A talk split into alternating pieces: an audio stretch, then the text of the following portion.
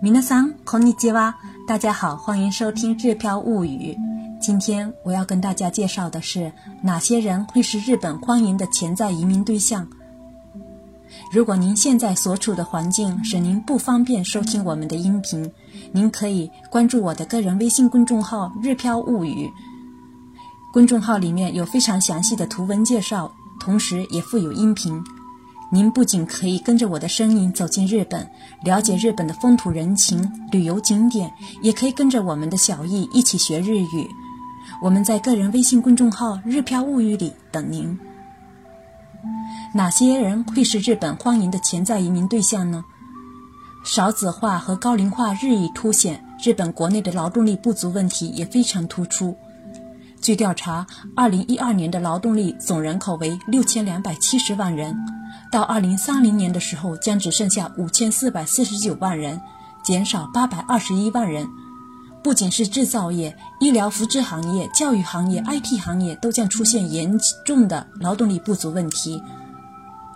劳动力不足不但直接影响经济发展，更会使医疗福祉等社会保障方面无法正常运转，甚至导致社会福利保障水平直线下降。那么，日本政府为了弥补八百多万的劳动力缺口，有没有打算放开移民政策呢？我们先来看一看相关的法律法规。一九九零年开始接受日裔返回日本生活，一九九三年开始实行技能实习制度，二零零八年提出二零二零年留学生人数三十万人目标，二零零八年开始接受护士以及护理人员。二零一零年开始第三国定住难民计划，二零一二年五月导入高级人才积分制度，二零一四年三月第二次安倍政府开始讨论每年吸收二十万移民方案，二零一四年六月推出关于出入境管理以及难民认定的一部分法律修订。二零一四年日本在新战略改定二零一四指出，重新修改外国人技能研修生制度。提出延长研修时间、扩大研修行业，并尝试在国家试验区引进家政行业的外国从业人员。二零一五年，日本在新战略改定二零一五指出，为保持经济社会基础的持续性发展，针对特定领域，必须在中长期内综合考虑接受外国人的方法。二零一六年三月。日本自民党内成立确保劳动力特命委员会，正式开始讨论包含移民在内的外国人接受问题。二零一六年九月二十三日，安倍在访美期间宣称要把日本打造成为全世界最快取得永久居留权的国家。从上述政策及言论动向可以看出，日本确实是在放宽外国人进入日本的条件。那么，实际上，日本的外国人劳动者有没有增加呢？先来看一看目前日本国内的外国人劳动力从业现状。据日本总务省统计局外国人雇佣状况统计结果显示，截至2015年10月底为止，外国人劳动力总人口为90万7896人。根据在留资格来分，专门技术领域为16万7301人。特定活动一万两千七百零五人，技能实习十六万八千两百九十六人，资格外活动当中的留学生十六万七千六百六十人，定住、永住日本人配偶等三十六万七千两百一十一人。除了永住者、日本人配偶者这些劳动力之外，留学生、技能实习生还有旧劳中的专门技术人员都是劳动力大军。在过去的三年当中，在日外国人劳动者也呈逐年上升趋势。二零一三年十月，外国人劳动力为七十一万七千五百零四人；二零一四年十月上升到七十八万七千六百二十七人；二零一五年十月为九十万七千八百九十六人。数据上来看，外国人劳动者也确实增加了。这里需要简单介绍日本的技能实习生制度。制度本身的目的是为了促进技术的海外传承，增加日本对世界的贡献度。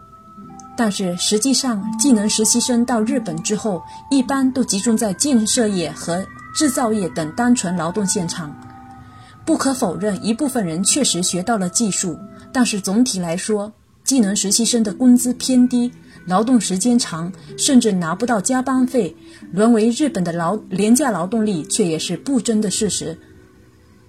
对此，二零一三年六月，日本的律师们曾联合发意见书，要求废除这一制度。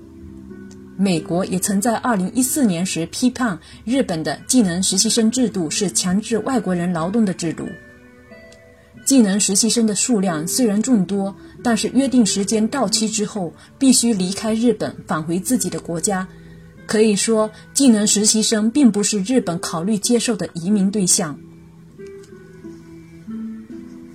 那么，哪些人会是日本欢迎的潜在移民对象呢？日本推行高级人才积分制度也好，要成为全世界最快批准永久居住权的国家也好，目的都是为了吸引高级人技术人才。而数量众多的留学生就是高级人才的预备军，在日本接受完各项专业教育后，就有机会进入日本企业工作，工作且居住满一定年限之后，就有机会申请永久居住权。从二零一五年开始，日本甚至将留学生扩大到了中小学生范围，可以说吸引留学生的力度也在逐渐加大。日本政府最优先考虑的移民对象包括学术研究者、杰出的经营管理者，还有就是信息技术人才。在第四次产业革命即将到来之际，日本严重缺乏信息技术人才。目前缺乏的信息技术人才有十七万，到二零二零年时达到三十六点九万，二零三零年时将会扩大到七十八点九万人。可以说，如果你是程序员也好，码农也好，都是日本欢迎的潜在的移民对象，而且能够在短时间内申请永久居住权。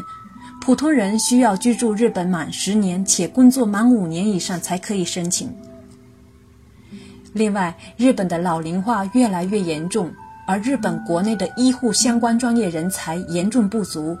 据调查，到2025年时，日本国内将会缺乏37.7万名护理人员。为解燃眉之急，引进医疗护理专业相关人才也是势在必行。随着形势的变化，日本还有可能会推出相关的政策，让我们密切关注新动向。谢谢大家的收听。